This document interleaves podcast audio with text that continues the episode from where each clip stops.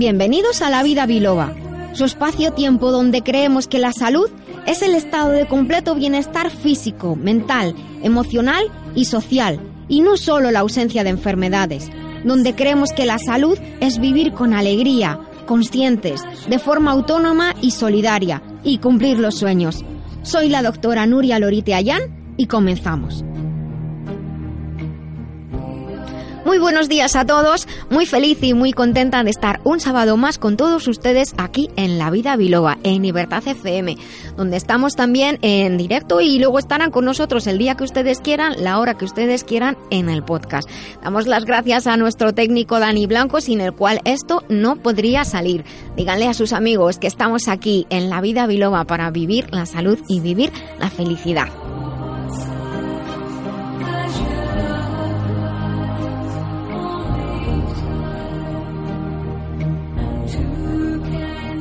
Les voy a contar de qué vamos a hablar en el día de hoy.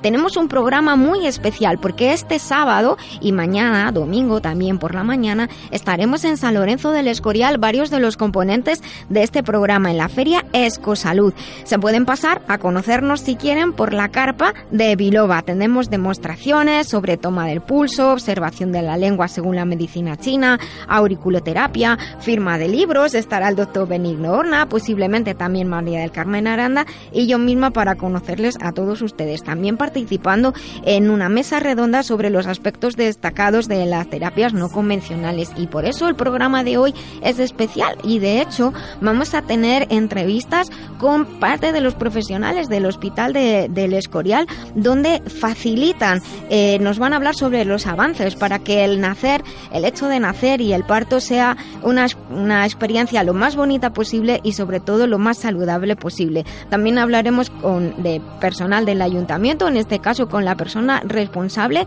de la sección de salud y de asuntos sociales. Y vamos a tener, como siempre, pues los eventos, las consultas y en el remitente intermitente nuestros autores. La despensa que compensa hoy nos va a traer un tema muy especial y en las píldoras saludables una sorpresa. Llama a la vida biloba, que con rigor y con humor te ayuda la doctora a que te encuentres mejor. Sea un dolor engorroso o un simple ataque de tos, 915757798 o 915757232.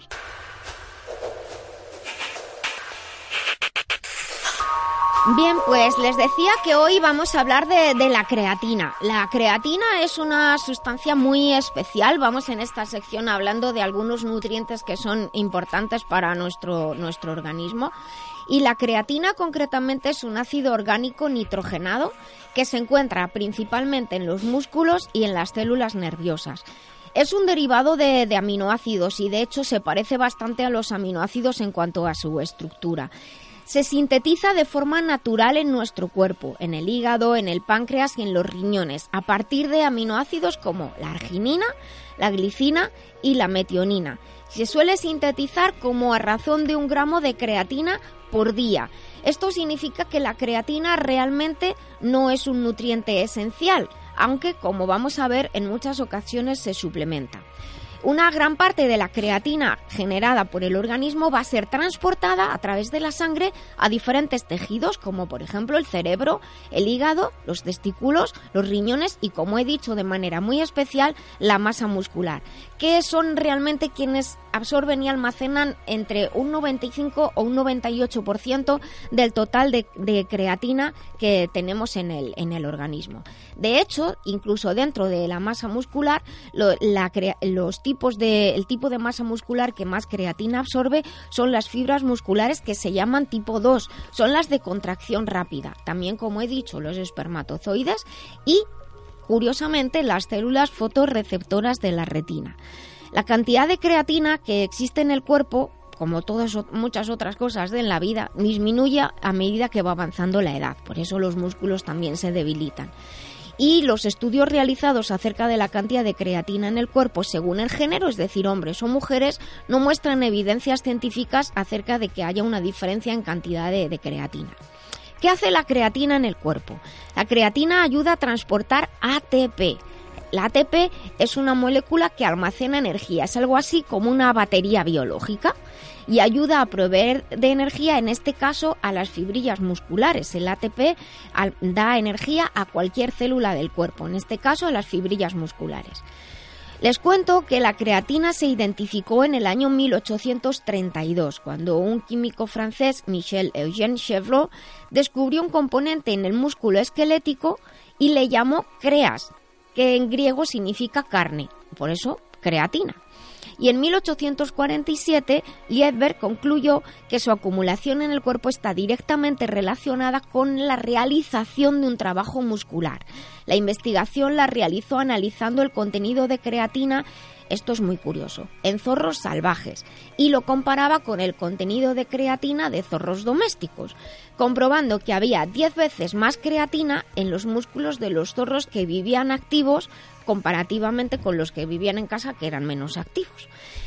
He dicho al principio que la creatina se usa también como suplemento. Es un anabólico que se emplea actualmente como suplemento dietético sobre todo en los deportes de alta intensidad, los deportes de alta intensidad, debido a sus propiedades ergogénicas que permite realizar esfuerzos repetidos, repetido, ¿eh? repetidos y breves durante y que además eh, lo que hace también es acortar el tiempo de, de recuperación. Con lo cual, cuando se hace un esfuerzo muy intenso muscular, un movimiento muy repetitivo, a lo mejor corto pero muy repetido, favorece también la recuperación.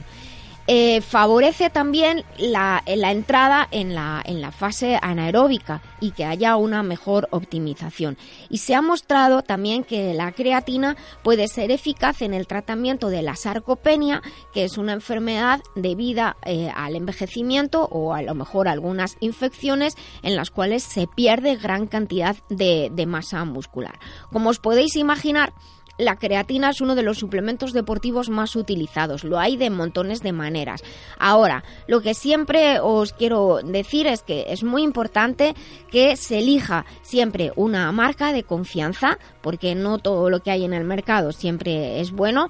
También que se elija de acuerdo con el deporte que se practique, porque normalmente la creatina sirve para, como he dicho, para lo que se llama el deporte explosivo, el deporte de velocidad, no, no tanto para otros tipos de deporte, a no ser que sean personas que entrenan para tener o crear más masa muscular, como por ejemplo los culturistas, que han de valorar que la creatina puede hacer aumentar de peso, puesto que parte de la ayuda que hace para tener más músculo es acumular agua. Y simplemente como dato curioso, que a mí me ha parecido muy curioso, os comento que parece ser que los primeros atletas que empezaron a utilizar la creatina fueron los atletas de la antigua Unión Soviética en, los años 60 y que los Juegos de Atlanta en el 96 fueron denominados los Creatine Games, los Juegos de la Creatina, debido a la gran cantidad de medallas que parece que se lograron en relación con la ingesta de creatina. Así que eh, ya saben, pueden incorporar creatina a su dieta como suplemento, está presente normalmente en, en las carnes, en los pescados. Los vegetarianos van a tener un poquito más de problema, tienen que incorporar más legumbres y más cereales. Y si no, pues como digo, elegir un suplemento de una marca que sea de su confianza y siempre consultar con el profesional de la salud antes de utilizar cualquier suplemento nutricional. Lamberts Española, representante único de Lamberts Healthcare desde 1989. Suplementos nutricionales a la vanguardia de la nutrición responsable.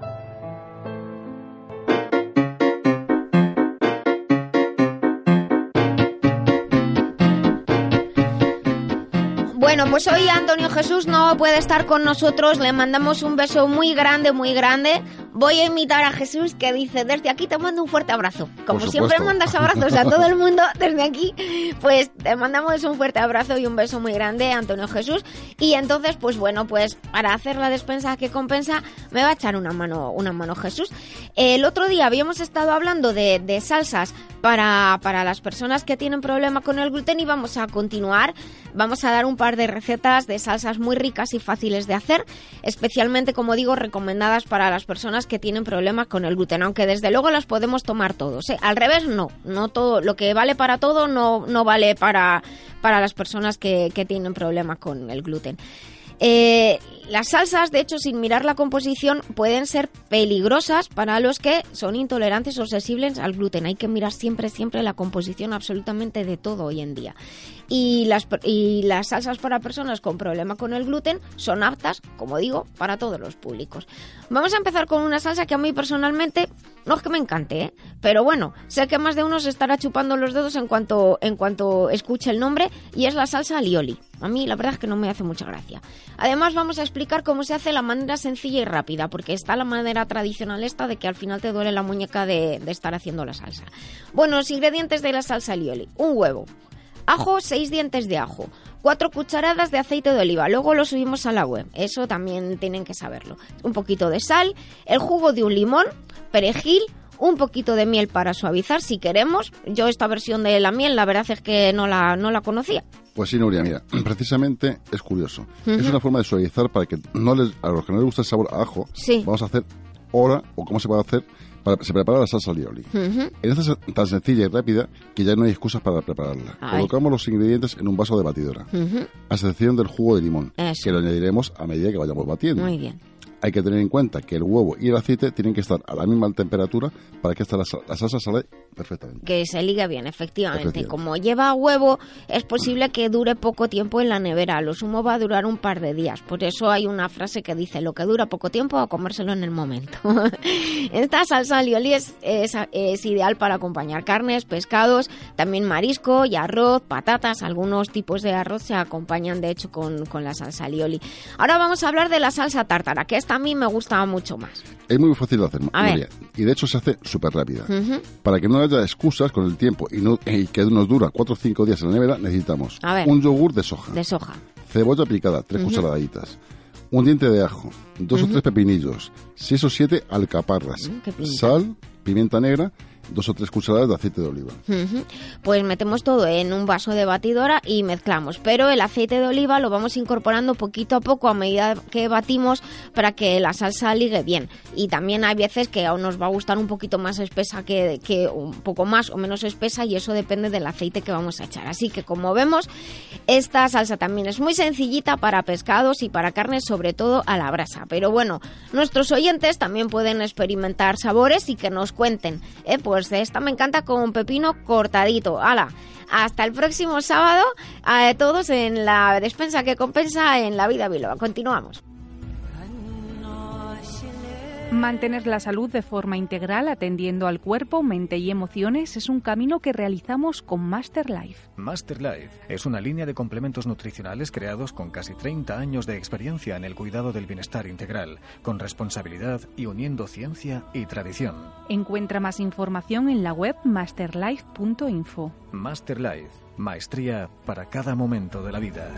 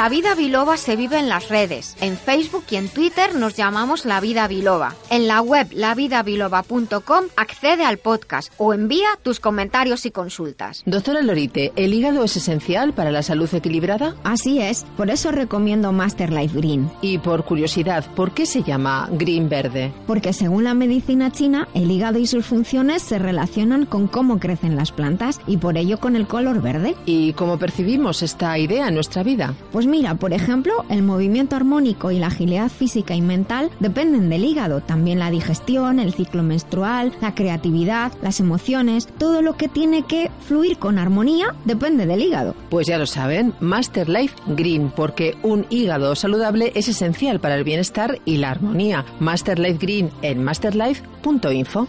Master Life, maestría para cada momento de la vida.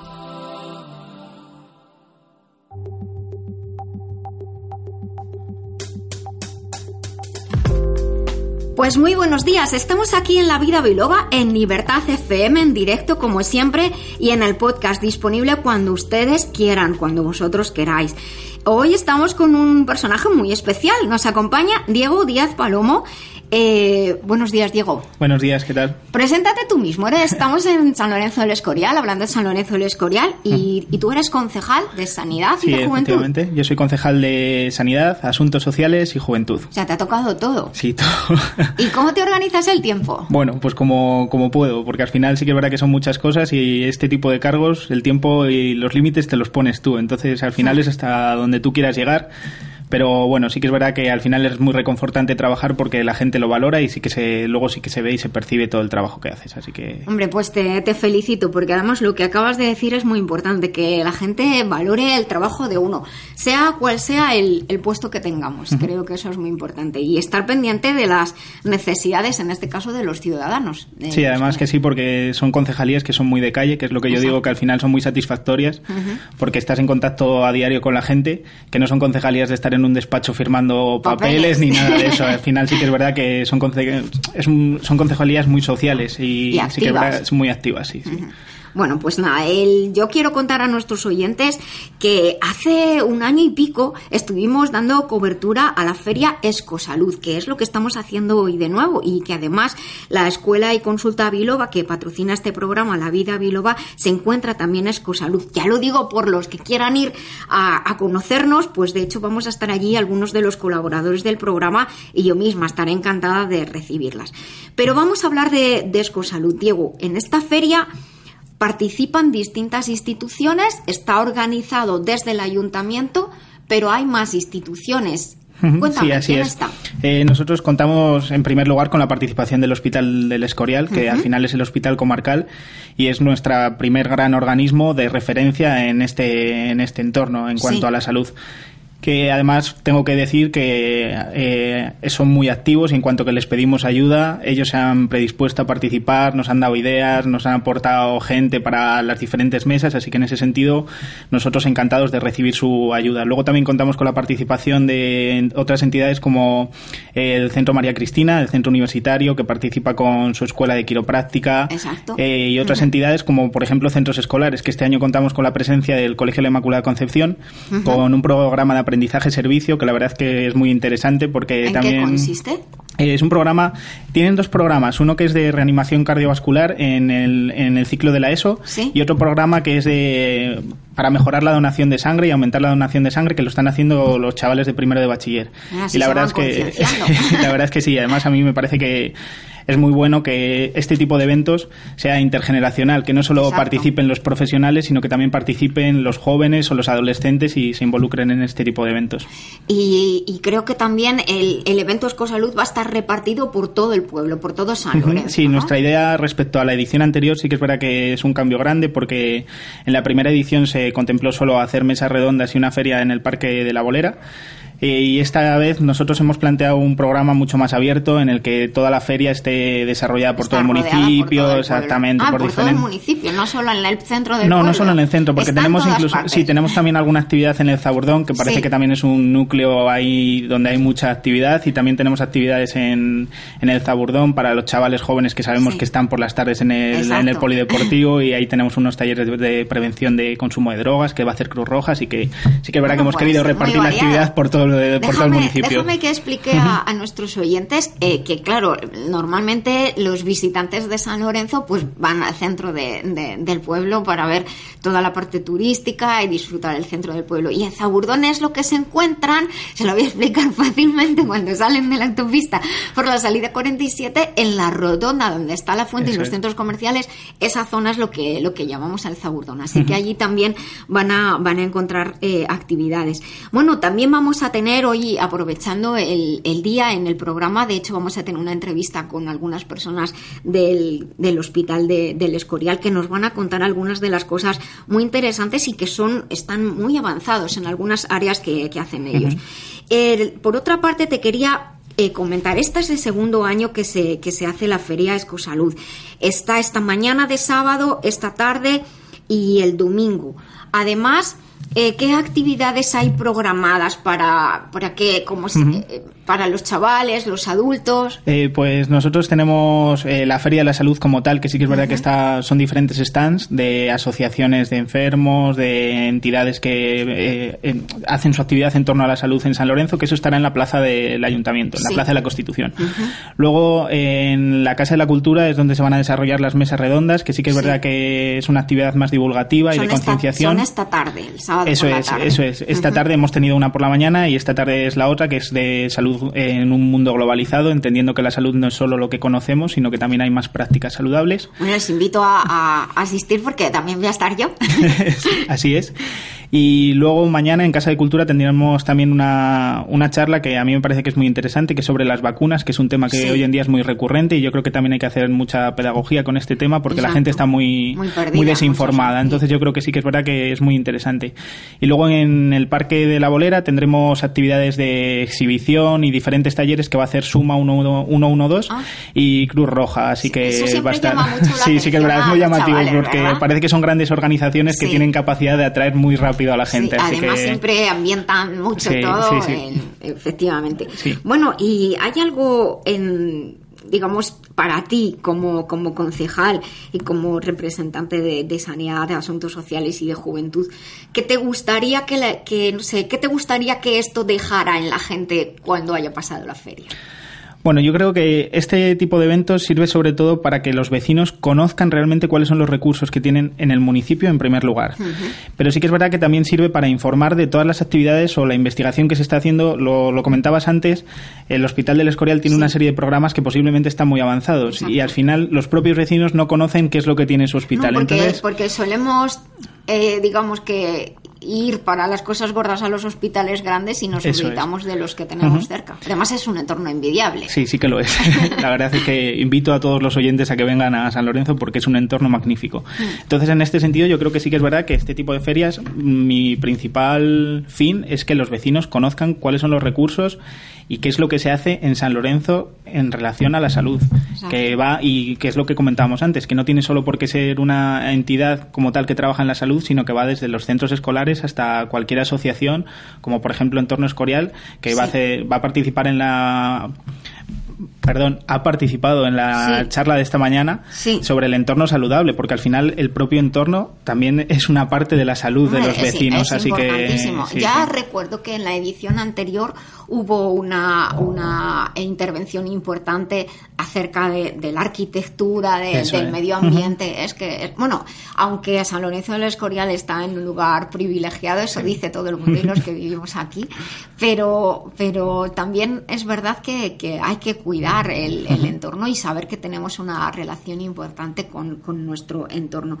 En Así es. cualquier caso, también como desde fuera también me gustaría comentar a nuestros oyentes algo que has comentado que es muy importante y es que solemos tener la tendencia a, a buscar lo que necesitamos fuera, lejos. Y muchas veces lo tenemos muy Lo cerquita. tenemos cerca, sí, así es. Sí, así que yo creo que este tipo de eventos sirven para eso, para que los propios vecinos digan, hombre, si, te- si esta asociación estaba haciendo Sí. esto que yo buscaba en Madrid, por ejemplo, o Sí. que me estaba desplazando hasta Las Rozas para encontrar esto y resulta que lo tengo aquí en mi municipio, así que yo creo que en ese sentido es muy, es muy positivo. Pues te damos las gracias, Diego Díaz Palomo, concejal de Sanidad, Asuntos Sociales y Cultura del Ilustrísimo Ayuntamiento de San Lorenzo del Escorial, por estos minutos, porque sé que hoy es un día muy complicado, e invitamos a todos nuestros oyentes a que, bueno, el- esta tarde pueden aprovechar, el día de mañana también, a disfrutar y, pasar un día bonito en San Lorenzo del Escorial, eh, disfrutar y aprender a, como decimos en la vida biloba, Diego, a ser más saludables, más felices y vivir en positivo. Pues así es. Pues muchísimas gracias por estar con A nosotros. vosotros. Y ya sabes que este programa está siempre abierto a vuestra disposición para lo que podáis necesitar. Muchísimas gracias a vosotros. Gracias. Doctora Lorite, ¿es verdad que el hígado es uno de los órganos más importantes del cuerpo? Así es, porque participa en la detoxificación de la sangre. Por eso yo recomiendo Master Life Green.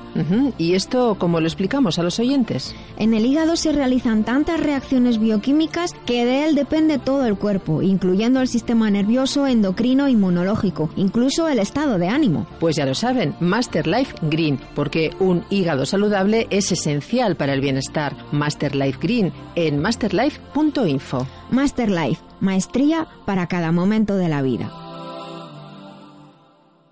Pues muy buenos días de nuevo a nuestros oyentes. Seguimos aquí en La Vida Biloba en Libertad FM y en su smartphone, tablet u ordenador, cuando quiera que sea que estén escuchando el podcast del programa. Estamos en el episodio 120 y hoy nos lleva a la sección de profesionales hasta el Hospital Comarcal del Escorial, situado en la Sierra Norte de Madrid en un entorno envidiable. En esta sección tratamos con profesionales que tienen que ver directa o indirectamente con la salud, pero hoy es un caso muy, muy directo. Además, es un área muy especial porque es de esas áreas donde se agradece de manera concreta la atención, la empatía y la profesionalidad. Estamos con la doctora Engracia Alonso García. Buenos días. Buenos días. Y muy bienvenida a la vida biloba. Pues estoy, la verdad, muy contenta de, estar aquí contigo en Gracia, porque este es un hospital al que tengo especial cariño y además por el tema del que vamos a hablar. Últimamente, por suerte, se valora más cómo debe ser la importancia de la llegada a este mundo y también, pues no solo el nacimiento del bebé, sino todo el entorno que rodea a la madre, a la futura madre, en momentos tan trascendentales, tanto las horas previas como el momento como las posteriores. Eh, ciertamente, digamos que lo sabíamos, sobre todo los que vivimos cerca, que aquí en el Hospital del Escorial hay un digamos, implantado una forma de trabajar especial en, en obstetricia y en ginecología. Pero nos gustaría que nos contaras tú qué hace que nacer en el Hospital del Escorial sea tan cuidado y tan especial. Muy bien, bueno, pues efectivamente yo creo que hemos pasado, mm, bueno, hemos cambiado bastante el paradigma de lo que eran los embarazos y partos de hace unos años a lo que es ahora en la actualidad.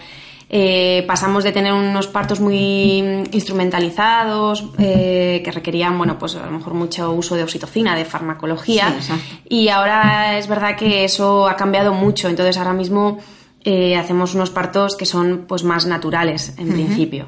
Eh, sí que es verdad que yo creo que una de las ventajas que tiene parir en este hospital y bueno, llevarse el embarazo también es que al tener poca carga asistencial, pues solemos tener una atención muy personalizada con, las, con nuestras pacientes. Eh, es verdad que no siempre coincide la misma persona en la consulta, pero normalmente la consulta la llevamos entre tres compañeras, entonces aunque no coincidamos siempre, Siempre la con la misma misma, persona, pues pero- solemos, bueno, pues casi siempre, ¿no? Vas a coincidir y además que solemos tener todo muy en consenso y las conocemos a nuestras pacientes. Eso te iba a decir, que aunque un día alguien Mm. venga y no esté el mismo doctor o la misma doctora, está esa tranquilidad. A lo Eso mejor es. hasta una mujer conoce a todos. Eso Podría- es, eso es. podría ser Podría ser que coincidiera con, con todos, pero al final son pacientes que nosotros, o sea, tenemos especial cariño porque ya te digo que la conocemos, las conocemos de, si no hemos tratado a lo mejor todas las visitas, nos lo han comentado nuestras compañeras, o sea, tenemos un trato muy cercano. Y, mm, y luego esto también se, se valora en- de cara al parto. Entonces, de cara al parto eh, intentamos, por supuesto, ser muy respetuosos con el plan de parto que desea la paciente. Eh, siempre, bueno, pues aceptando unos criterios mínimos de parir en un hospital. un hospital en general, de de- seguridad, ¿no? Pues un poco el tener una vía sanguínea, el... eh, bueno, pues... eh, Por lo que pueda intentar, pasar. eso es, Sí. intentar anteceder, o sea, mm, poner- Prepararnos por si acaso ocurre. eso es, por si acaso hubiera una complicación. Eso es que no tuviéramos que ir corriendo ni, ¿no? Pero por lo demás es verdad que la atención intentamos que sea eh, pues muy individualizada y luego lo bueno es que eh, los ma- eh, las matronas y demás pues trabajan también totalmente volcados en, en el paciente. Y luego, sí. No, lo que te quería simplemente hacer, hacer un, un comentario. ¿Desde cuándo está implantado el programa? Bueno, teníamos un programa especial que quería hacer hincapié en ese sentido, que es eh, un poco el protocolo de piel con piel en cesáreas programadas. ¿Qué es qué piel con piel? Porque Es- no todo el mundo lo sabe. Sí, pues mira, el piel con piel es eh, nada más nacer el bebé, es eh, la opción de que se quede con la madre, en principio. Con la madre si es posible y si no es posible, pues porque es una cesárea, imagínate, complicada, sangrado, la mamá está, pues que no puede estar mm, pendiente del bebé, pues que, esté con el papá o con Sí. el que o con el que quiera eh, la madre en este caso. Pero bueno, en principio, hasta, hasta hace poco, las cesáreas que eran programadas, que a priori no había ninguna complicación, eh, bueno, pues el bebé, mm, claro, no, no podía pasar en el quirófano, entonces nada más nacer, se lo enseñábamos a la madre y se lo llevaban los pediatras, ¿no? Podía hacer el piel con piel con el padre, pero Sí. no se quedaba con la madre, ¿no? Entonces, bueno, hasta ahora, eh, hasta, hasta el 2015, en principio, lo que sí que hacíamos era el piel con piel en los partos autócicos, partos, o Ujú. bueno, partos instrumentales, pero en lo que es el, el El parto, en sí. Vaginal normal. Y desde el 2015 pues ya instauramos que en las cesáreas programadas eh, también hici- hiciéramos el piel con piel mm, en el quirófano. Entonces, Sí. bueno, pues nada más nacer el bebé, pues se le pone a la mamá. Eh, además pasa eh, un- el familiar que desee la paciente, normalmente es el papá. Sí. Pero bueno, puede ser la madre de, de la, de o- que es, elija. la, la que la mamá elija. Entonces, eh, él se queda a la cabecera junto con la paciente y cuando nace el bebé, pues nada, en principio se hace una valoración. Evidentemente, si el bebé nace bien, pues se queda con, con ellos.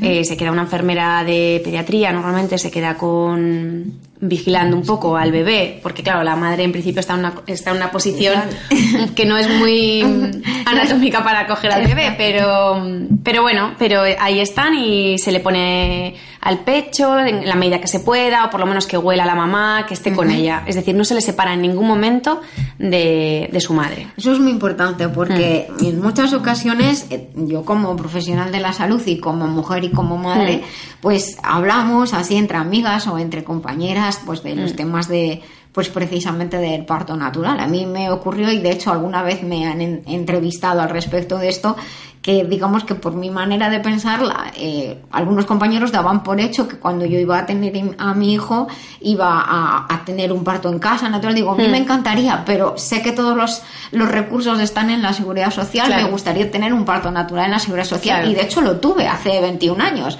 Eh, y yo siempre recomiendo decir Mira, que estar en un hospital. Claro. Que puede pasar, no tiene por qué pasar nada, pero puede ocurrir algo. Claro. Y también es importante porque aquí, eh, si ocurriese algo al bebé, la, la mamá y el bebé están en el mismo sitio. Eso es. Eso sí. también es muy, Sí, sí, muy importante. De hecho, o sea, quiero decir, el pediatra está, en- cuando es una cesárea, eh, el pediatra está y hace una valoración de- del bebé. Pero si todo va ma- de manera normal, que es lo más habitual, Lógicamente. pues el bebé no tiene por qué estar separado de su madre. De hecho, ya se conocen los beneficios del piel con piel a nivel mm, de- del recién nacido y de la madre. Es decir, el, bueno, pues el- se- parece que hay un inicio precoz de la lactancia materna, esto, es- esto lo favorece. Luego la termorregulación del bebé también favorece el, el que haga un piel con piel precoz.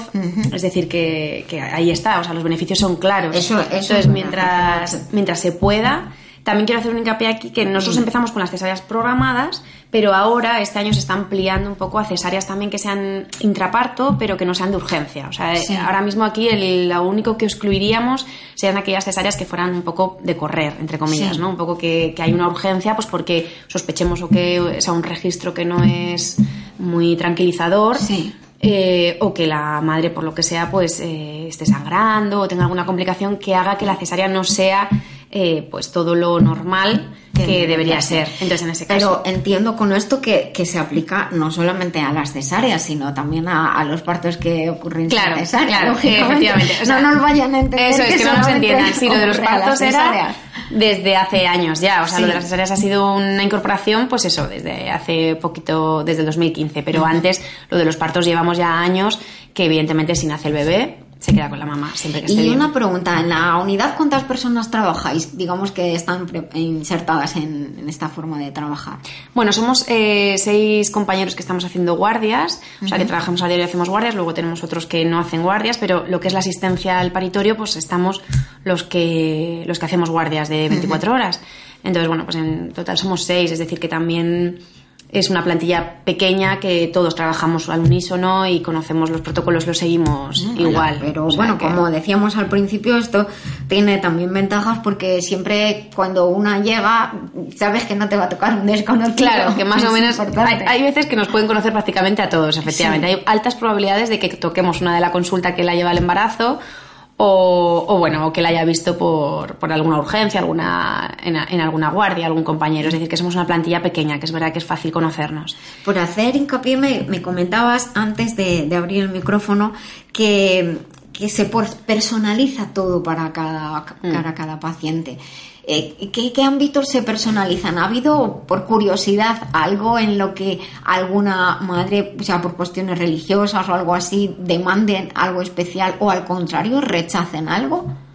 Bueno, yo creo que mm, así casos especiales, puntuales, ahora mismo no, no te podría decir, pero en principio, pues eh, aquellas que nos piden, pues yo no quiero que mi parto se monitorice continuamente, pues, lo de- pues, pues por supuesto, si es de bajo riesgo, es un embarazo de Ujú. bajo riesgo que no requiera una monitorización continua y todo cursa de manera normal, Ujú. pues se hace. Tenemos además eh, uso de pelotas, eh, el uso de mm, distintos tipos de analgesia, que son unas Sí. analgesias que no tiene por qué ser la epidural.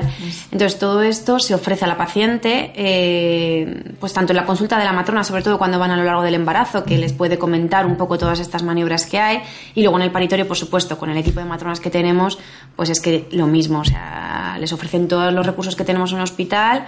Y bueno, pues a nivel, pues quiero más, mayor movilización en el parto, pues ahí lo tienen. Quiero el uso de, bueno, pues eso, pues de la pelota o una analgesia que no sea muy importante, o sea, muy potente de la epidural, Sí. o quiero aguantar por lo menos hasta, hasta estar en fase activa, ¿no? sí. De, de parto. Entonces todo esto, sí, sí, porque hoy sea, en día cada vez hay más técnicas, tanto de, ejercicios, determinadas efectivamente posiciones. Eso eh, es, que- eh, lo mismo. que quiero parir, eso, lo mismo. Quiero, no quiero parir en una posición ginecológica pura. Quiero que parir, pues, quiero decir, en la medida que se puede, o sea, todo esto.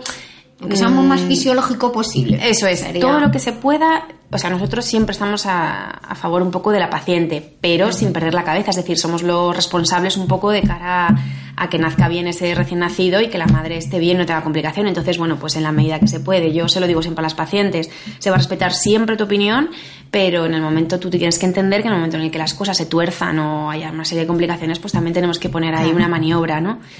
Pero, de hecho, si todo va bien, casi a nosotros ni nos ven, al ginecólogo ni nos ven. O sea con- que con la están con la matrona. matrona. En principio, en un parto, sí, en una cesárea ya sí que estaríamos nosotros. Pero... Y por curiosidad, porque ese es un campo en el que sí trabajo, ¿alguna vez ha venido alguien que os haya demandado la ayuda con acupuntura durante el parto? Pues durante el parto no, pero nosotros La- la hicimos preparación, sea, la dilatación ah, y la eso, dilatación. sí, sí. Nosotros hicimos antes, lo que pasa que es que ahora nos está haciendo mucho la moxibustión con acupuntura, un poco Sí. de cara, bueno, eh, lo fomentamos antes con el tema de las versiones cefálicas, que era, Sí, bueno, pues en aquellas presentaciones que son podálicas, o sea, que vienen de nalgas, Hay pues intentar girar- eso es, para de acupuntura. girar, y teníamos una matrona que además estaba muy formada para esto y bueno, se empezó a hacer, lo que pasa que bueno, pues ahora está ahí un poco en pausa porque parece que no hay una evidencia científica clara y bueno, pues ahí lo tenemos pero, pero ya te digo que sí, que, que lo hemos, hemos andado en este campo De, de también. hecho, cada vez, o sea, sí que es cierto que hay más hospitales y, bueno, si no, las mujeres intentan... eh, Me- más maniobras de este tipo de mismas también, sí, efectivamente. sí, efectivamente, Mm. eso es. Bueno, pues la verdad es que me parece que, que es muy interesante lo que nos cuentas para Mm. que la gente sepa que también eh, el Hospital del Escorial es un hospital pequeño comparado Eso con es. los grandes Sí. hospitales de, de- de España y los hospitales que siempre decimos de referencia, pero que también en los hospitales pequeños pueden encontrar estos servicios no solamente en los grandes, Eso es. porque ya enseguida se nos vienen a la cabeza sí, los, grandes. Y quería, quería darte las gracias. Estamos, recuerdo, con la doctora Engracia Alonso García del Departamento de Ginecología Obstetricia del Hospital del Escorial. Eh, darte las gracias. Si algún día necesitáis ayuda para el tema de la acupuntura, aquí estoy. Vale, fenomenal. y, Pues otras, y de saberlo. otras técnicas que, que Sí. podemos trabajar. Y, y bueno, en- en el nombre tuyo, déjame, en tu nombre, en tu persona, déjame que felicite a todo el equipo. Muchas gracias. Porque la verdad es que tenéis muy buena fama. Oye, genial, esto se Muy agradece. buena fama, eso tengo que decirlo. Esto es lo que la- mejor. La, parte del nacimiento tenéis muy buena fama. De hecho, se comenta mucho por ahí. Qué no, bien. no hace falta irse a otro sitio. Sí. Así que eso que. Pues esa es nuestra mejor prensa, eso es lo bueno, eso es lo único que nos hace felices, pues que las pacientes estén contentas y que nos, pues nos publiciten de esta manera, ¿no? Porque al ser chiquitito, pues es verdad que no podemos tampoco conseguir partos de otra manera que no teniendo a las pacientes contentas. Exacto. Así Bueno, que pues nada, gracias. muchísimas gracias por atendernos aquí en la vida biloba y os deseo lo mejor y saludos a todo el equipo. De Pues gracias. Muchas gracias. Igualmente, hasta luego. Mantener la salud de forma integral atendiendo al cuerpo, mente y emociones es un camino que realizamos con Master Life. Master Life es una línea de complementos nutricionales creados con casi 30 años de experiencia en el cuidado del bienestar integral, con responsabilidad y uniendo ciencia y tradición. Encuentra más información en la web masterlife.info. Master Life, maestría para cada momento de la vida.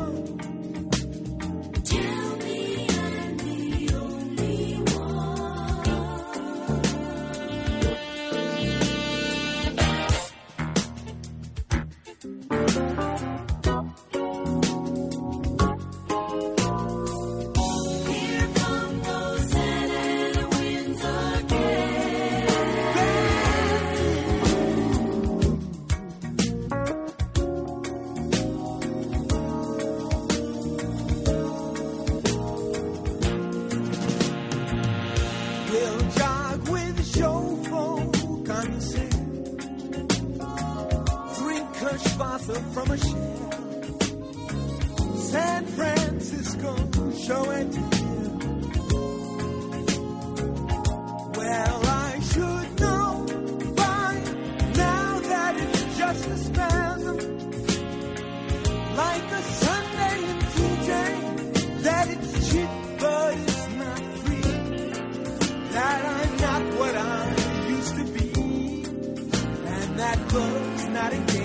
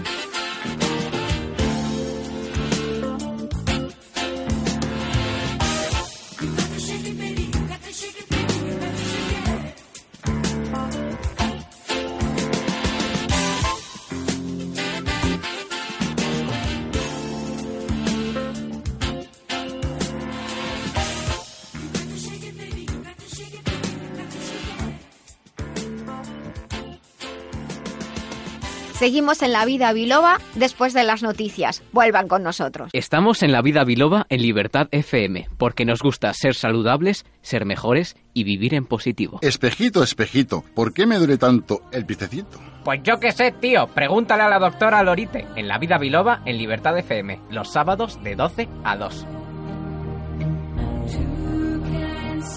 Pues estamos aquí después de las noticias en la vida biloba, muy felices y contentos de estar con todos ustedes, con todos vosotros. Os recuerdo que les digáis a vuestros amigos que estamos en directo y que estamos también en las redes, en Facebook y en Twitter, hoy haciendo un programa especial eh, referido a la Feria de Salud que se está realizando en San Lorenzo del Escorial, donde vamos a, a- hemos tenido y vamos a tener entrevistas muy especiales. En esta segunda hora tenemos un contenido que sé, estoy segura que os va a encantar. Así que comenzamos. Sabemos lo que somos, pero no lo que podemos ser. Utilizando la MHRP se pueden movilizar recursos y comprender que lo importante no es lo que te pasa, sino lo que tú haces con lo que te pasa. Fórmate con el Instituto de Terapia Integral MHRP o solicita terapia personal con el Dr. Benigno Horna, antropólogo y doctor en hipnoterapia, creador del MHRP. Visita la web benignohorna.com. El poder de decidir es el poder de cambiar.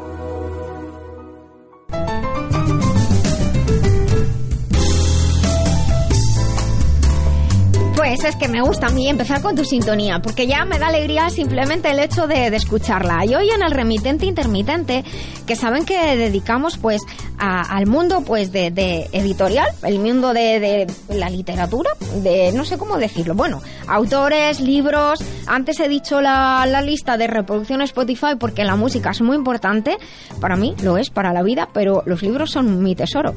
Así que hoy vamos a hablar de un libro que es un tesoro, que haces tú, Sí, señorita. que es eh, el, el calendario zaragozano, Nunca mejor dicho. que no es el calendario de Zaragoza. No, no, no. Mucha gente se pensaba que era el calendario de claro, Zaragoza. claro, pues explica, Pero no, explica. no es el caso. El calendario zaragozano viene por lo que es de, de un astrónomo en su día, don Mariano Dociero, Ujú. y realmente, de hecho, se sigue llevando el legado a través de sus tataranietos, que realmente es un canon que se está abonando anualmente por los derechos de autor, ¿no? Y es curioso, viene, pues, eh, porque era, era zaragozano, él. Era, Claro. era de Huesca, realmente. Bueno, Pero bueno, estaba al lado. Aragón. Y le llamó zaragozano. De hecho, estuvo muchos años con la publicidad del Banco Zaragozano Ah, de antaño, de precisamente. Y de ahí viene, dijéramos, el, el tema este. Bueno, dime. sí, hubo, de hecho, un par de años que te quiero comentar, hubo varias compañías petrolíferas que anunciaban lo que es su publicidad y lo estuvieron regalando en las gasolineras con su marca. Es decir, Anda, que- qué gracia. Sí, sí, sí. De hecho, mm, hubo un boom porque se tiraron casi 200.000 ejemplares y cada cliente que echaba gasolina se le regalaba su calendario Zaragoza. ¿no? Bueno, vamos a decir a nuestros oyentes que, que tenemos a María Jesús Azcue, buenos días. Hola, buenos días. Y tenemos a nuestra querida Teresa Ayusta, periodista. buenos días. un placer tenerte Ay, aquí, encantado como de siempre. acompañaros, sí. Y, y vamos a decir a nuestros oyentes, porque puede que haya oyentes que no sepan lo que es el calendario zaragozano, aunque es difícil, porque está en todos los escaparates de todas las librerías, de los kioscos, y es que es un clásico, en los Pues- estancos, en todas partes está.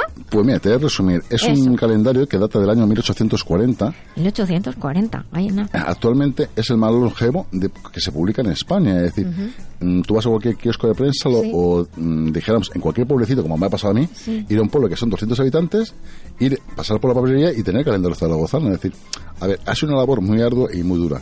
Pero, ¿qué ocurre? Que es un calendario que la gente lo utilizaba y lo sigue utilizando para la siembra, para las cosechas, para saber cuando se pone el sol, cuando se pone la luna. ¿Por qué? Porque eso influye mucho, sobre todo, ahora es lo que hablaremos, para el tema de la cosecha. Pero hay muchas, hay muchas cosas en las que se utiliza, eh, por ejemplo, hoy, esta noche ha sido la, la noche de, de San Juan, y entonces, de hecho, pues, la, eh, el or- or- digamos que los sistemas de, de seguridad, todos los organismos de seguridad del Estado, una de las cosas que dijeron es a partir de las 3 de la mañana no puede haber nadie en la playa porque va a haber, va a haber pleamar. De hecho, hoy, esta noche, Sí, sí. hay luna nueva. Así Entonces, es. realmente las fases lunares eh, influyen en muchas cosas, no, no solamente en la naturaleza, en los vegetales, también en nuestro organismo, más en las mujeres que en los hombres, pero hay mucho lunático por ahí suelto, en buen sentido, lo digo, cuidado. Y también influye, por ejemplo, los surferos. Incluso te voy a contar Los surferos tienen que saber las mareas cómo están para ir a tal o cual playa y a qué hora hay olas o, o no va a haber nada, calma chicha. Es más, te voy a contar la historia. Vosotras que sois mujeres, A ver, hay algunas casadas, otras divorciadas. ¿Vosotros sabéis de dónde viene la palabra luna de miel?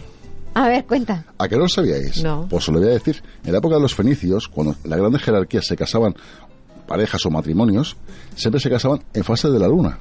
Y normalmente lo que hacían era meterlas en un cuarto, ¿Luna llena o luna nueva? dependiendo, independientemente Ah, vale, de una vale. cosa con la otra. Y lo, no, lo que es justamente en el periodo del ciclo, justamente de los 28 días, Sí. que corresponde la fertilidad de la mujer. Ah, vale, vale, ¿Qué entiendo. ocurre? Que lo metían a base de miel y la única alimentación que tenía era, era miel. Si estuviera venido aquí diría miel y canela. Y bueno, en este caso era miel. ¿Qué ocurre? De ahí viene luna de miel, de luna a luna y a base de miel. De ahí viene la palabra luna de miel, que claro, Vale. lógicamente la gente lo desconoce la mayoría de las personas. Entonces esos días eh, se alimentaban exclusivamente de miel. de miel. Qué Era su sustento. Bueno, Benino, de hecho, él lo cuenta que como, como a nivel antropológico, que la, la miel y la canela, tanto como afrodisíaco como alimento total para pasar ahí. Y luego también tenía, ¿Lo su- y luego también tenía el otro contrapunto, que es mm, saber que esa persona, ese niño que venía, era de ese padre también. Es decir, que, que se juntaban ambas cosas. Es decir, que realmente Bueno, eso viene- es un paréntesis muy indicado, efectivamente. Pero es verdad, el, el ciclo menstrual medio, promedio, son 28 días como, como un ciclo lunar. No, y luego también es curioso, porque, por ejemplo, si te das cuenta, eh, normalmente en la fase de luna llena hay muchas más parturientas y muchos más partos que, luna menguante. Decir, De hecho, ejemplo. se dice, va, no te preocupes que ya viene la luna llena y... Mira, enseguida". precisamente fuera de micrófono, yo una de las cosas que he observado personalmente es que... mm, Y fuera de micrófono lo tenemos abierto. No, que aunque yo respeto todas las opiniones de los científicos, eh, lo que están hablando del tema del cambio climático. Mm. Yo estoy en contradicción de lo que están diciendo y te decirle por qué. A ver. La inclinación de lo que es del punto del eje de la, luna, de la Tierra está cambiando. Sí. De ahí viene precisamente, no es el cambio climático, es la inclinación de la Luna, de la Tierra. Cállate, punto- que entonces más de uno se va de los pastos de, de control del clima y entonces no lo estropeamos no, todo. no, de ahí vienen los tsunamis, etcétera, etcétera. ¿Por Ya, qué? ya. Porque realmente las mareas y todo eso, aparte de la influencia de la Luna, va desmoviendo... Que se mueve el eje de la Tierra y se cae el agua. a otro lado. Pues más o menos para que te hagas una pequeña idea, resumiendo así ahora, a de pronto. Bueno, tenemos a, a María José Azcue, que ella pues es una de las personas que utiliza este conocimiento de, de- de las fases de las fases lunares. eh, precisamente por el tema de los cultivos y que te has escapado, estabas en un congreso en el cuartel de Conde Duque, un sitio maravilloso de Madrid, y, y que eres una especialista y estáis hablando de, de cultivos en las ciudades. Hay muchas Sí, ciudades bueno. del mundo que están precisamente utilizando los espacios. Sin ir más lejos, estábamos Samuel y yo pensando si aquí abajo en la plaza de Cuzco lo que está son tomates o ajos, no lo tenemos muy claro. Bueno, pues eso se diferencia fácilmente por la Tú, hoja. yo no tengo mucha idea. Sí, pero fíjate que al lado calendario zaragozano, que es el trae las cuarta temporum que instituyó la Iglesia Católica y son unas fechas muy, muy específicas y tienen que ser bien calculadas y siempre lo trae perfectamente calculado. Es Yo lo lo hace utilizo para esto. Lo hace él. Solo por eso, Sí. ¿eh? porque es un, se pronostica el tiempo, Sí, con- de acuerdo con eso. Sí, no, y luego también una de las cosas que también lo que utiliza la gente son las ferias y mercados de ganado, que aunque no la gente no lo sepa, dijéramos, es influyente. También influye. Sí, sí, por supuesto. Esto de ser de ciudad te pierden muchas cosas. Yo muchísimas eso no lo cosas. sabía. Vamos. Bueno, bueno. Es decir, que... No, no, continúa. Eh, No, bueno, que, que estábamos hablando de, de, de lo que estamos haciendo ahora en Madrid, Sí. que este nos hemos reunido un grupo, y claro, el, lo que hablábamos del, del calentamiento global, por ejemplo, mucha de la, de la responsabilidad, la parte que es nuestra, que también que hay tenemos mucha, una- que hay pues mucha. esa sí que la podemos de alguna manera arreglar cultivando huertos urbanos. ¿Mm? Lo mismo, es que es- esto es, un, es una técnica que yo creo que nos sirve para muchísimas cosas, para el cambio climático y también para la conciliación familiar. A ver, cuéntame claro, eso. Porque, claro, Tú plantas los tomates, yo los riego. No, no, no. ¿Cómo Tú cuando tienes un niño pequeño, que es cuando es más fácil de educar, si tú- el padre, la madre con el niño les enseña a plantar y trasplantar y les enseña el, el cultivo de alimentos, estás interactuando con ese niño. Entonces es una de las maneras de también promocionar un poco la, la parte familiar, ¿no? Sí, pero te hace una pregunta. Tú realmente si tienes que cultivar, ¿a qué hora recomiendas cultivar? Pues según lo que sea. Define cultivar. Sí. ¿cuál es la Culti- pregunta? claro, porque cultivar empieza desde la siembra. Claro, vamos a Entonces, sembrar siempre en luna nueva es la, es la época de la siembra. Pero además de esto, después los cuatro elementos, que son fuego, tierra, aire y agua, según la luna pase por un elemento diferente, todos los vegetales están clasificados. Porque si es fuego, es fruto. Entonces, to- siempre que se manipulen frutos, es cuando la luna está en un signo de fuego que son pues Aries, Leo, Sagitario. Entonces, cuando hacemos, trasplantamos, recolectamos eh, raíces, es cuando la luna pasa por el signo de tierra. El más de tierra es Tauro, claro, pero bueno, después tenemos Virgo y tenemos y cuando tú quieres recolectar flores, siempre en- por un cuando pasa por un signo de aire. Por ejemplo, hoy mismo a- a la luna eh, ha entrado en la constelación de Cáncer. Cáncer. Y, y, no, no, perdón, constelación de Géminis, signo de cáncer, que no es Ah, lo vale, mismo vale. signo que constelación. Vale, vale. ¿eh?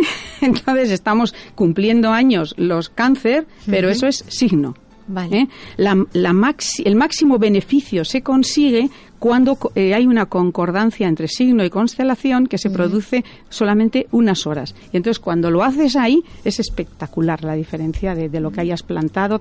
Hoy es un buen día, por ejemplo, para cortar setos, porque si cortas hoy los setos crecen menos, entonces tienes que trabajar Ah, menos. también lo del pelo, cortarnos Claro, el pelo sí, y todo sí, eso sí. también influye eso, te lo cortas en Claro, luna nueva, luna porque llena. estábamos eso en fuego, tierra, aire y agua. Entonces, eh, para terminar los elementos, ¿no? Siempre que sean hojas, cuando la luna pasa ante un signo de agua. De hecho, hay, hay, esto es importante para, hombre, luego en la industria todo se, se estandariza de otras maneras, pero si tenemos la oportunidad de, de, de al- alinearnos con la naturaleza, pues siempre tendremos mejores Y además las- beneficios. to- todos los alimentos que se recolecten, por ejemplo, una lechuga, pues si la recolectas en un día de agua, cuando la luna pasa ante un signo o constelación de agua, las, te sabe mejor. Bueno. Y hoy es día de recolectar O sea flores. que hoy estáis aprendiendo en el cuartel de Conde Duque. Bueno, esto a- hoy, a hoy el lunes, el lunes vamos a... El lunes. espe- especialmente este tema lo vamos a tocar. Ah, vale. El Estáis lunes, 23, 24 y 25. Sí, el lunes 26 nos trasladamos a un lugar en Madrid que es eh, eh, pues de- ecológico, en Francisco Ricci, en el número 7, y entonces ahí vamos a hacer mm, las cosas relacionadas pues con ese colectivo, ¿no? Dentro del... Bueno, de del- hecho, hay m- cada vez más ciudades en el mundo que, que destinan espacios a, para, para cultivar, incluso empresas que destinan espacio para que sus empleados puedan pues tener su huequito donde, donde poner sus lechugas y sus tomates. Sí, yo lo vi como en Madrid, eh, Terapia, sí, de- en Madrid, en hay, Madrid. hay muchas, hay algunas empresas, de hecho muy grandes, que están en la periferia, que tienen más espacio y, y, y tienen y tienen espacios destinados a, a que los empleados puedan cultivar. No Yo creo que esto era un nombres. huerto urbano pues municipal o algo así, entrando en el Parque del Capricho, que me parece precioso. eso es una pasada, pues, eh, superbonito. Y entonces vi que estaba una, un- un- una parcela allí Sí. dividida y digo, ¿y esto? Y me dicen, estos son los huertos urbanos. Digo, vale. Pero me sorprendió mucho, Bueno. ¿no? Encontrarme esto ahí. Pues si hay alguno de nuestros oyentes que, que tenga un huerto en su casa, vive en una ciudad o tiene un espacio alquilado en algún huerto urbano, pues nos puede escribir al 622 56 56 07, contarnos su experiencia o en Facebook, donde somos la, la Vida Biloba. Y, y también, claro, lo que es importante es que cuando hablamos de recoger en momentos determinados, esto también esa recolección óptima, en definitiva, lo que lleva es a que hay una mayor cantidad de nutrientes en Sí. ese momento. O sea, Y- no es que sean más bonitos. No, no, y, y hay más nutrientes, tiene mejor sabor y, por ejemplo, recolectar siempre a primera hora de la mañana, porque a, la, a primera hora de la mañana la vitalidad magnética, suple- eh, eh, tienen, la- los alimentos tienen como un suplemento especial de vitalidad. Ujú. Claro, es que a lo largo del día, si el sol les va qui- quitando frescura, les va, tú recoges y, y al recolectar te das cuenta de que están como más secos. O sea, un tomate que, que tiene que tener, tiene que ser jugoso y, y está un poco seco por la no- tarde con todo el sol, pues no, la recolección se debe hacer por la mañana. Bueno, pues eh, María Jesús Auzcue, si alguien quiere ponerse en contacto contigo, ¿cómo lo puede hacer? Bueno, pues podemos dar el email, Lo que tú el quieras. teléfono. Lo que mil tú, siéntete libre o alguna web que tengas o Puedes algún canal en YouTube que has dicho. Bueno, el email es azcue, ya sabes que yo, pues los, los de Bilbao ponemos con K ¿Con todo. K? Sí. Entonces azcue 7 ¿Siete? arroba gmail.com. Vale. Pues venga, nos quedan unos segundos. Sí, Jesús, yo tengo una ¿quieres pregunta, algo? realmente, hablando de lo que es de los vascos. Eh, por ejemplo, la siembra o lo que es el huerto urbano, ¿es el mismo Los de Bilbao lo hacen cuando les da la gana, ya lo dice el chiste. Independientemente de eso, in- ¿influye, por ejemplo, un señor que vive en Bilbao que un señor que vive en Huesca? ¿O en Huelva? en Huelva. Eh, realmente es lo mismo. Lo que pasa que cada uno, la temperatura, el pronóstico del tiempo que se hace, porque claro, luego hay influencias externas, porque aquí hemos hablado de cosas generales, pero claro, tú dices, tú miras todos los datos eh, cosmológicos y tal, y dices, voy a plantar tomates el miércoles, y resulta que ha llovido la víspera, a la tierra no se le puede tocar, entonces esos signos, esas influencias externas, sí, con, con en el cuarta temporum este que, tienes tú en el Sí, calendario sí. zaragozano, se pronostica el tiempo y dices, vale, voy a elegir un día a- que- adecuado, también se tienen en cuenta las mareas, y entonces voy a elegir el día adecuado y además que sé que, que va a ser el tiempo adecuado. Efectivamente. Pues eh, no, no es tan fácil como parece, No, tiene no. todos los Yo, misterios. yo les invito a que vayan a sus conferencias, que seguro que a la gente le va a gustar. Sí, sí, se lo, además se lo pasan bien. Bueno, pues eh, María Jesús Ozcue, muchísimas gracias, eh, especialista en astrología aplicada a cultivos. Y Teresa, muchas gracias que has estado aquí calladita. no has dicho ningún día. No, yo además vengo aquí a aprender, ya sabéis cómo es mi filosofía y yo me encanta escuchar. Pues nada, muchísimas gracias por, por estar con nosotros y vamos a continuar nuestro programa. Os deseo mucho éxito. En Gracias por congreso. divulgar esto, que Claro. es un tema relativamente nuevo y Bueno, de todas maneras, luego Y- queda el podcast, así que lo van a escuchar Y muchas repitiendo, personas. ¿dónde se la puedo localizar?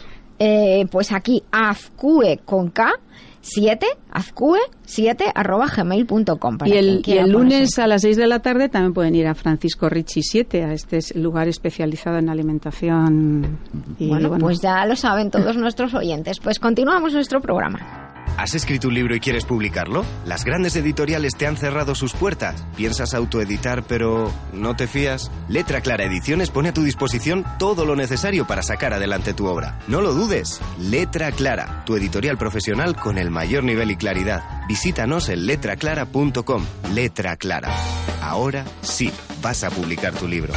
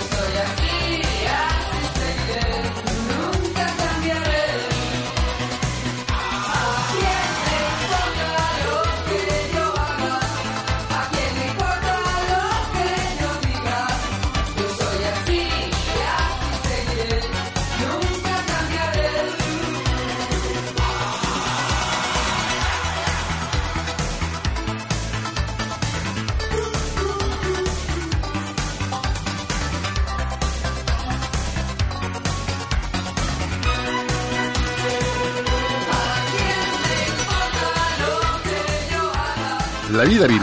El programa que trata con rigor Y con humor la experiencia de ser saludable. y conocerte a ti mismo. Doctora Lorite, ¿el hígado es esencial para la salud equilibrada? Así es, por eso recomiendo Master Life Green. Y por curiosidad, ¿por qué se llama Green Verde? Porque según la medicina china, el hígado y sus funciones se relacionan con cómo crecen las plantas y por ello con el color verde. ¿Y cómo percibimos esta idea en nuestra vida? Pues mira, por ejemplo, el movimiento armónico y la agilidad física y mental dependen del hígado. También la digestión, el ciclo menstrual, la creatividad, las emociones, todo lo que tiene que fluir con armonía depende del hígado. Pues ya lo saben, Master Life Green, porque un hígado saludable es esencial para el bienestar y la armonía. Master Life Green en masterlife.info. Master Life, maestría para cada momento de la vida.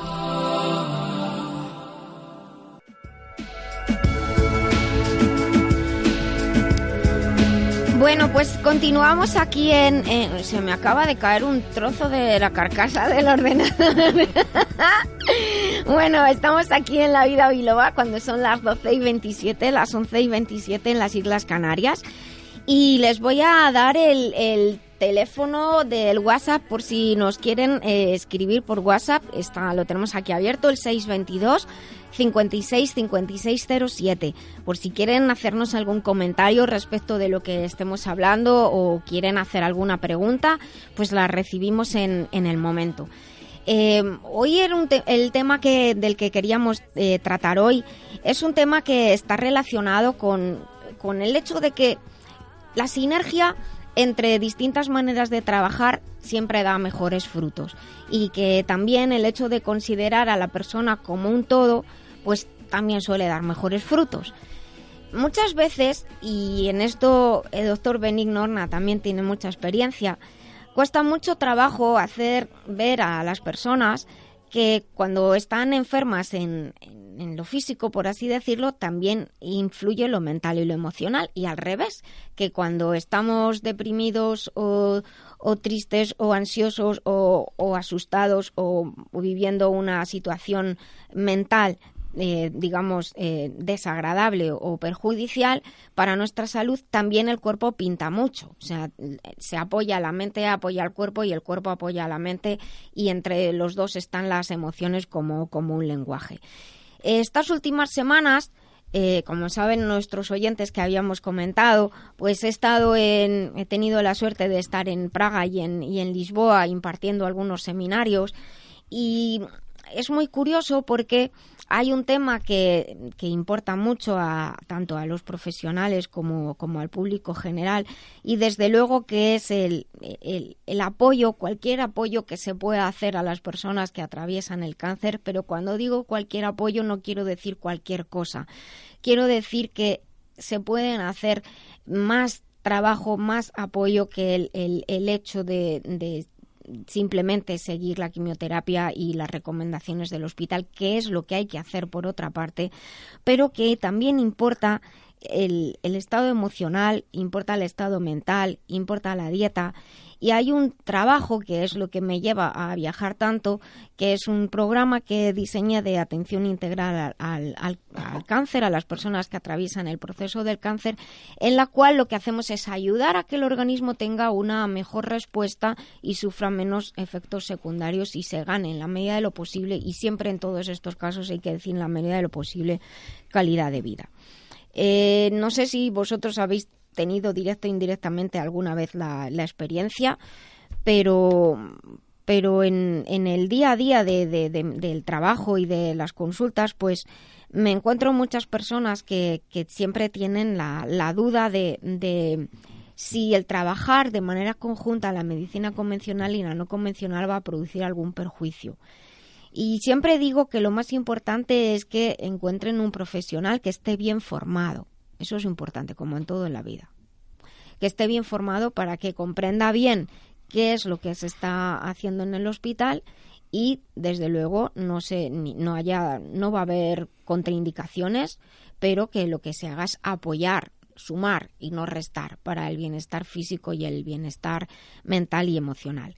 También hemos estado hablando en estas semanas de, de, una situación que es el síndrome de fatiga crónica, que dirán que me pego un salto grande del cáncer al síndrome de fatiga crónica, pero en estos últimos años he encontrado una relación que me ha llevado por muchas universidades y por muchos lugares del mundo a contar que se establece un desequilibrio en el, en el organismo de tal manera que ese desequilibrio, si no se trata, si no se regula y avanza, puede dar lugar a una serie de afecciones aparentemente inconexas que no tienen nada que ver lo uno con lo otro, como por ejemplo mastopatía fibroquística, alergias a edades que no corresponden, enfermedades autoinmunes como tiroiditis o, bien, eh, por ejemplo, artritis reumatoide, enfermedades inflamatorias crónicas, eh, hepatitis C, papilomavirus e incluso el cáncer.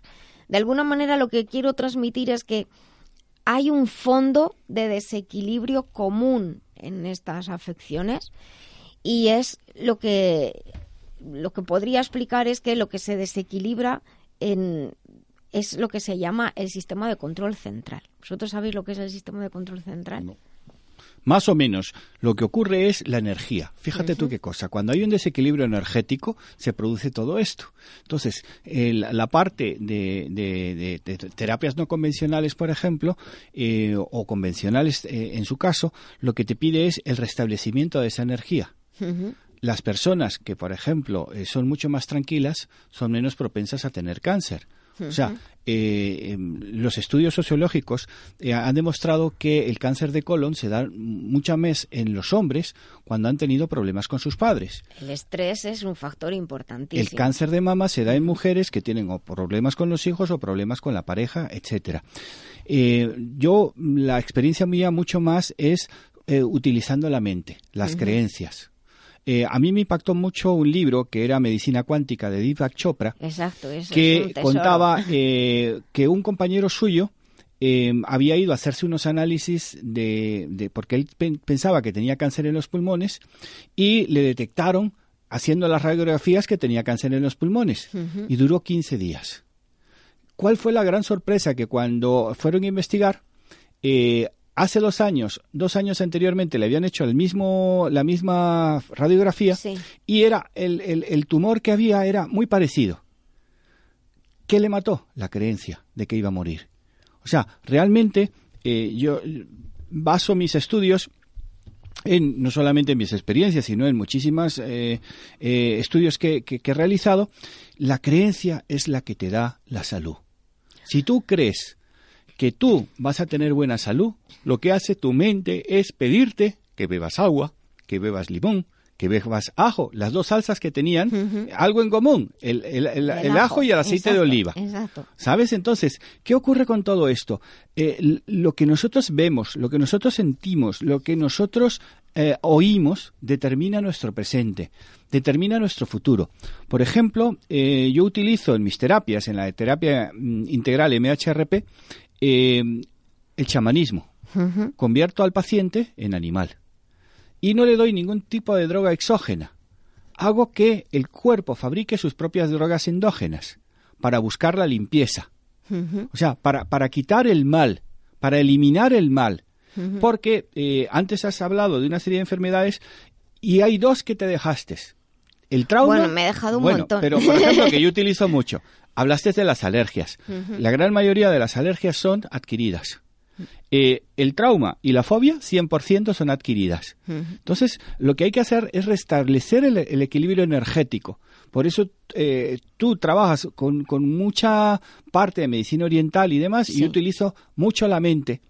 Eh, eh, un- un- una cuestión que siempre me preguntan, diferencia entre mente y cerebro. La mente es la parte espiritual. Eh, el cerebro es la parte física. El soporte Sí. físico. Lo que sí es verdad es que esto es algo que, que, que preguntan, lógicamente, lo- los, los- las personas cuando desean, desean informarse.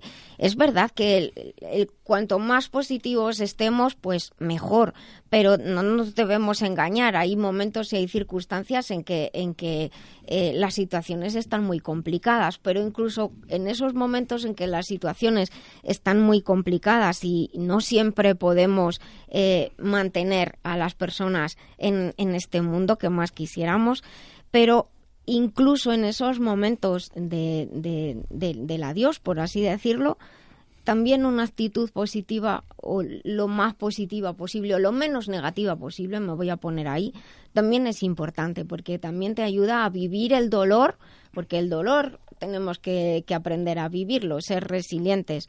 También el- la mente nos ayuda a, trascender, a vivirlo de, de otra, de otra manera. Y esto creo que también es importante que hablemos de estas cosas con, con claridad porque hay muchas veces personas que, que, que piensan que, que simplemente con meditar todos los días se van a arreglar todos sus males y eso no es así. Hay que hacer, hay que hacer y luego también repito, hay que ser muy conscientes de que, de que tenemos que hacer el mayor tiempo posible, es decir, por ejemplo, tú el caso que contabas antes, es verdad que a lo mejor dos años antes ya tenía, ya tenía el tumor ese y, y dos años después yo conozco un caso también que me- se me está viniendo ahora a la mente de una persona que cuando le dijeron que tenía cáncer de vejiga, duró muy poquito del, del miedo que, que, le entró. Posiblemente hubiera vivido más si no se lo hubieran dicho. Eso ya siempre hay muchas teorías si se le dice o no se le dice a, a las personas. Pero lo que sí quiero dejar muy claro a todas las personas que nos escuchan es que eh, sea cual sea su elección, siempre es muy importante y, y, vosotros me conocéis y siempre lo digo, seguir las recomendaciones del hospital, seguir todas las pruebas, seguir todos los estudios y las valoraciones que haya que hacer y los tratamientos y de buscar a alguien que le ayude como apoyo, que sea alguien que esté formado que de verdad haga las cosas las cosas bien tanto que le ayuden desde un plano un plano psicológico tanto como que le ayuden de, un desde un plano físico. Porque si no luego lo que ocurre muchas veces, que, que me, he encontrado, no sé tú, Benigno, también, es que pues cuando no das con alguien que no te trata bien, en el sentido de por falta de conocimientos, se pierde un tiempo precioso en la posibilidad de, de recuperación o en la posibilidad de, de, de llevar la vida que, que, que, que, quede, por así decirlo, por ser claros, de la mejor manera, de la mejor manera posible. Muy de acuerdo con lo que has dicho. O sea, la medicina nuestra, la, la medicina que nosotros conocemos, mm. eh, nos da mucho avances. Lo que ocurre es que los mejores chamanes, los de bata blanca, mm. son médicos formados en la cultura occidental que han experimentado la cultura oriental. Mm. Yo, dos de los mejores chamanes eh, son eh, graduados de universidades muy prestigiosas y lo que hicieron fue buscar en Oriente todas las posibilidades que le abrieron. Entonces juntaron, por un lado, la, la, la mente, eh, por un lado, la, la, medicina y el alma. Porque lo importante Exacto. no es estar solo positivo o negativo, no, la estabilidad. El equilibrio. El equilibrio, eso es lo, lo, lo, más importante, porque ¿de qué te vale estar hoy positivo si mañana vas a estar negativo? El yin y el yang. Entonces lo que tenemos que buscar es un equilibrio y buscarlo en la naturaleza. O sea, ¿dónde se investigan? ¿Dónde, los, dónde se investigan más? Eh, eh, remedios en la naturaleza. Todo viene en el fondo de la naturaleza. Eh, de hecho, en, las décadas anteriores los medicamentos de síntesis originalmente estaban prácticamente todos en la naturaleza y fueron extraídos. Ahora estamos viviendo un momento parecido. Se está volviendo a, al mundo de, la naturaleza, al mundo de las plantas, de los frutos, estudiando la composición de las plantas, de los frutos y se está eh, extrayendo principios activos para su utilización con fines concretos. A mí esto en algunos casos me da un poco de miedillo porque porque también muchas veces ocurre que un principio activo extraído de, del, del, vegetal en el que en el que se encuentra eh, no tiene la función global que, que tiene que tiene todo el vegetal. Por ejemplo, hay plantas que tienen principios activos que, que son broncodilatadores y el conjunto de la planta está equilibrado y no tiene ese efecto broncodilatador o broncoconstrictor tan, tan potente. Como tú estás diciendo, me he apuntado aquí algo que quería decir. Eh, yo también, aunque me gusta mucho la filosofía oriental y, y, cuidar el cuerpo, la mente, el alma, el espíritu, como quieran decirlo, eh, yo no soy partidaria de esto de, de, de todo en el punto medio. Yo, yo soy de las que vivo y sufro y lloro y me río y alegro y me alegro y, y yo creo en el movimiento. Y de hecho el yin y el yang precisamente uno de, la, de, la, de los fundamentos que dice es lo único que existe es el cambio. Lo único invariable es el cambio. Es decir todo está en continuo movimiento. Lo que ocurre es que en la vida hemos de ir aprendiendo a eh, ser capaces de volver al punto de equilibrio cuanto antes mejor. Sería esto Sí, porque eh, me, me, recuerdas a Darwin cuando dijo... Hombre, gracias. A, hombre, por favor. Eh, bueno, eh, me, me, has recordado a Darwin. Me acabo de crecer un metro y medio más. él, él decía que solamente va a sobrevivir el más fuerte. Exacto. Y sin embargo, el más fuerte es aquel que se sabe adaptar. Exacto. Por lo tanto, ahora que estamos en un momento de cambio tan continuo y que probablemente luego veremos con Cisco en la robótica, etcétera, etcétera, uh -huh. lo que tenemos que hacer es adaptarnos a la nueva sociedad, adaptarnos a las nuevas formas de vida. ¿Cómo? Volviendo a la naturaleza. Hmm. O sea, la gente piensa en el futuro, en el futuro. Nosotros tenemos que presentar, pensar en el presente.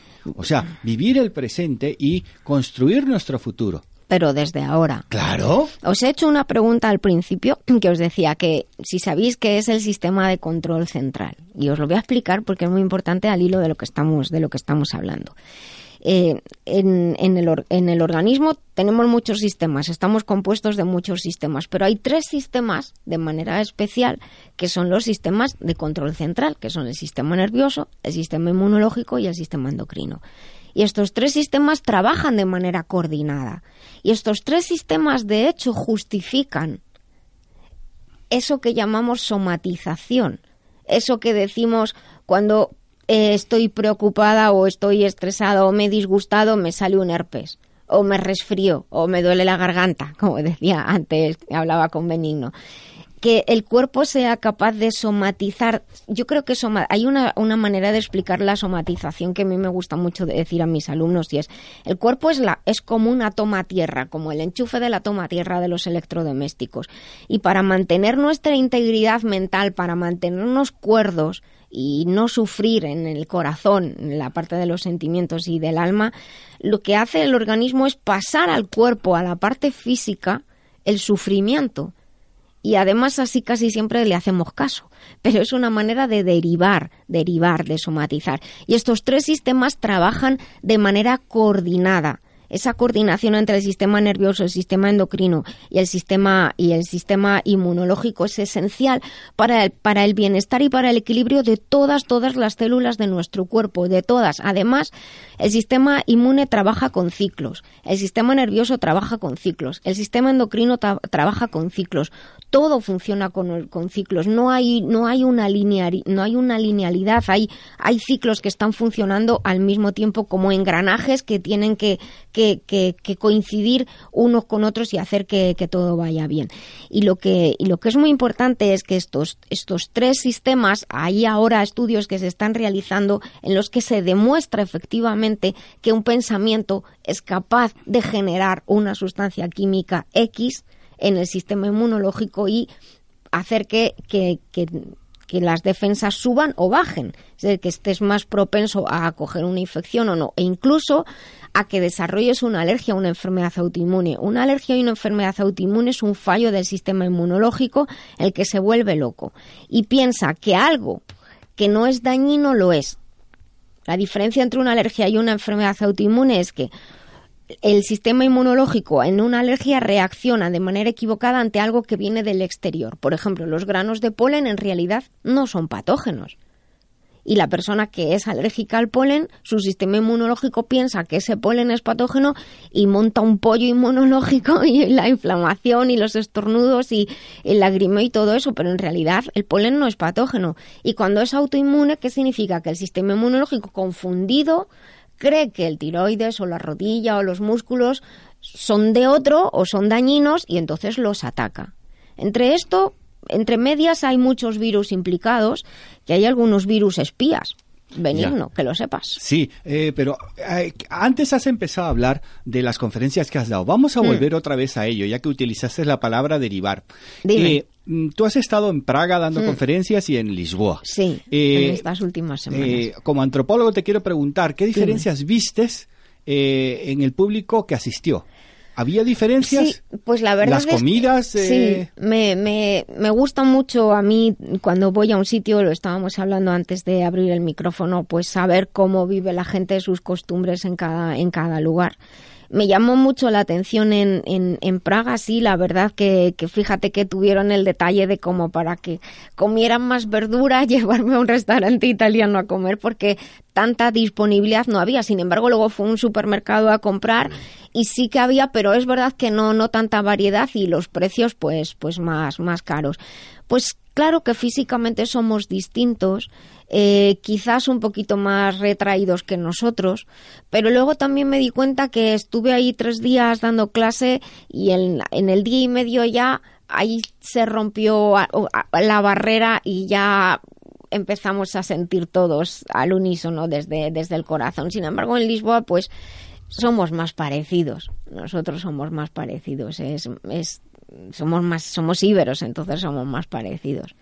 Pero, pero sí que es verdad que me sorprendió, os vais a reír, pero me sorprendió mucho una señora que asistía iba peinada que parecía Mark Simpson, con el pelo así para arriba, dos palmos de pelo cargado y un mechón azul.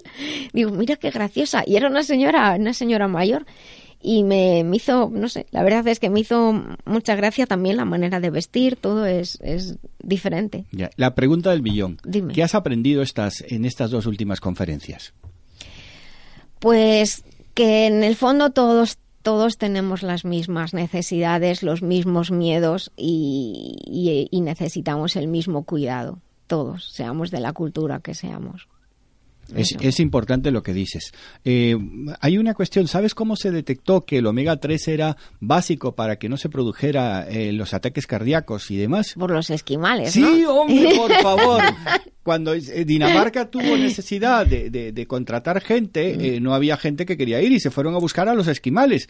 Ellos no sufrían ataques al corazón, no sufrían un montón de enfermedades. ¿Y qué pasó? Que 15 años después empezaron a morirse de ataques al corazón, de cáncer y demás. de.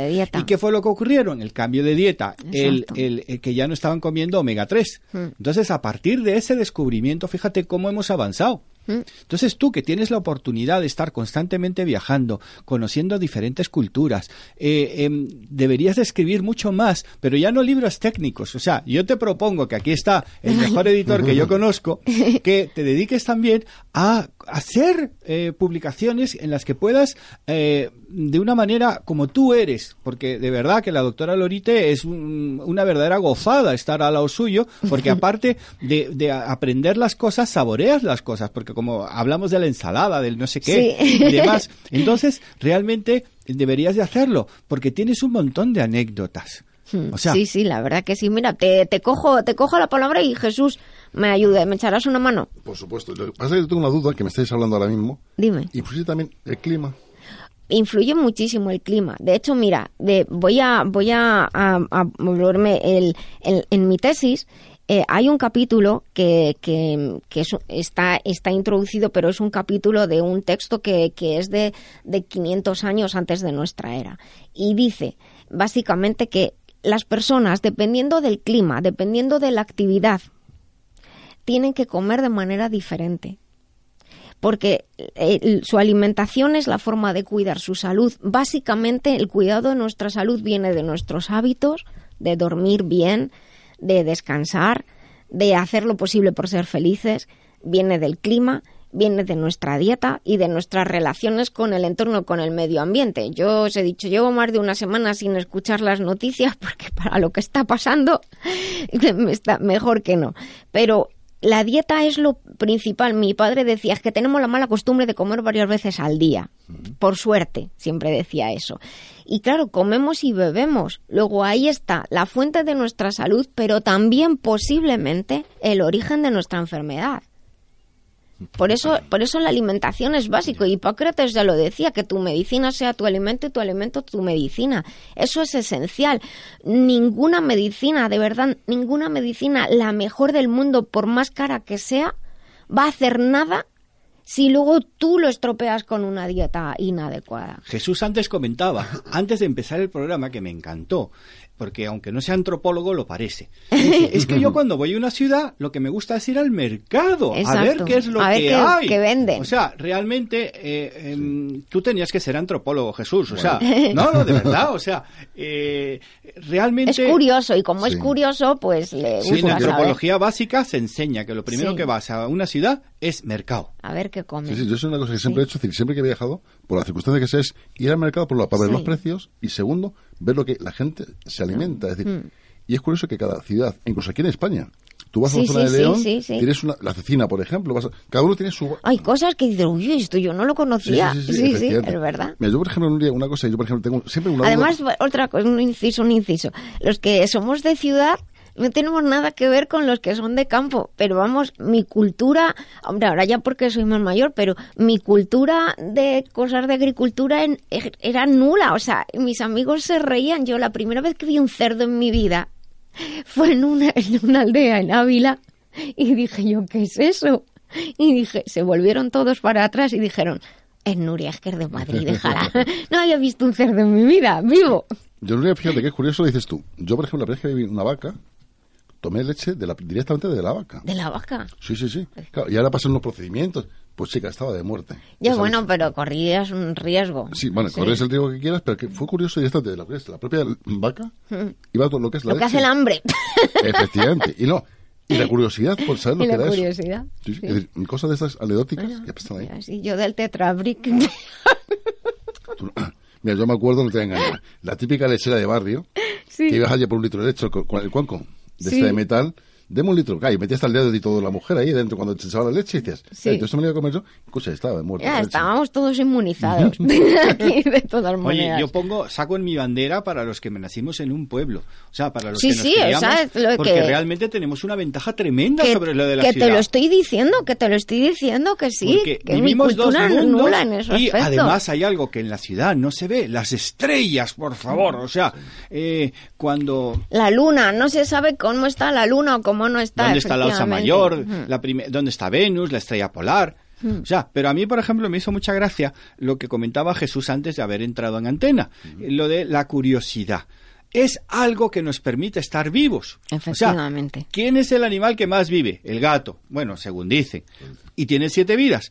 Y eh, dicen, la curiosidad mató al gato, pero sin ella no sería gato. Claro. No hubiera vivido las otras seis vidas. Y eh, eh, hay una cuestión que tú dijiste antes sobre el pensamiento. Es fundamental y mi tesis doctoral está basada también en ello, en los estudios de un portugués, Antonio Damasio, el error de Descartes. Por favor, que se lo recomiendo a todo mundo. Antonio Damasio. Sí, yo eh, apuesto a que le darán el premio Nobel a este hombre.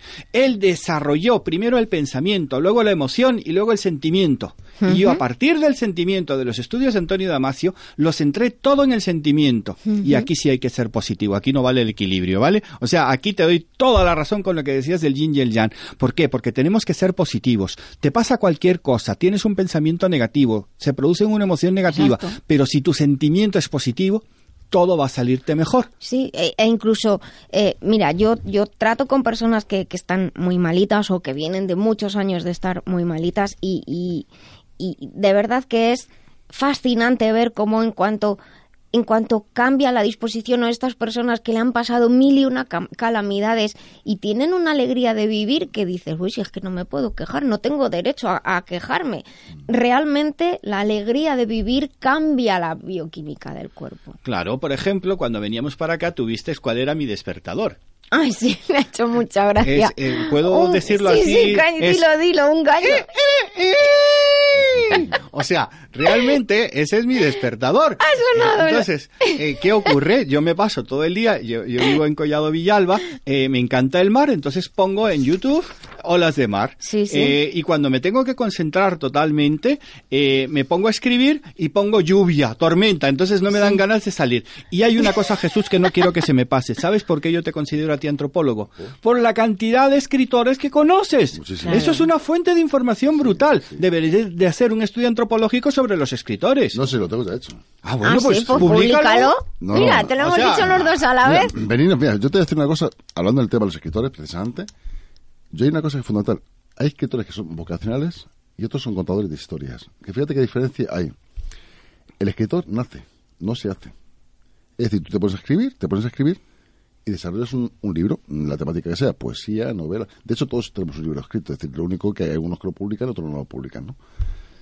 El mundo de la literatura es un mundo maravilloso. Todos tenemos nuestra propia historia. El problema son los egos de los escritores. Fíjate lo que te digo. Se cree que por publicar un libro ya va a ser un bestseller. Y es decir, eso por desgracia no es real. Claro. Es decir, que la gente muchas veces no lo sabe. Pero es curioso, los escritores, pero disculpa que lo diga así, Sí, sí. los que peor escriben son los que más coñazo te dan diciendo cuántos libros han vendido. Sin embargo, los buenos, tú venidos a lo que tú me entiendes lo que te quiero Sí, decir, sí, sí, sí. son de los que te dicen cuántos libros he vendido y a mejor dices, he vendido 200, 300, 200. Sin embargo, mm, pasan de puntillas. Que eso es lo que he notado yo en estos años de bagaje. Mira, Ujú. precisamente a la chiquita que traigo hoy, esta chica todavía no ha publicado. Tiene tres libros escritos. Luego no nos lo cuentan. Sí, sí, por eso nos es decir, que es una cosa curiosa. Bueno, cambiando ya un poco de tema, Sí. yo, Nuria, tengo una, una duda que el otro día viendo un reportaje en- de Fukushima, concretamente, que es una ciudad fantasma actualmente. Sí. Nuria, yo una pregunta, que hay radiactividad, hay cáncer y hay de todo, en ese, por desgracia, por la Claro. central nuclear. Yo, Nuria, Fukushima está cerca del mar Mm. y hay peces. Esos peces están contaminados. Esos peces ¿Eso están influye, contaminados. ¿Eso influye en la cadena alimenticia al ser humano, Nuria? Sí, de hecho están, está habiendo registros ya a distancia eso- por eso te estoy de, de- de llegada de, de- alimentos y de peces contaminados y de contaminación. Eso influye en el ser humano, Sí, lógicamente. sí, sí, sí, es así.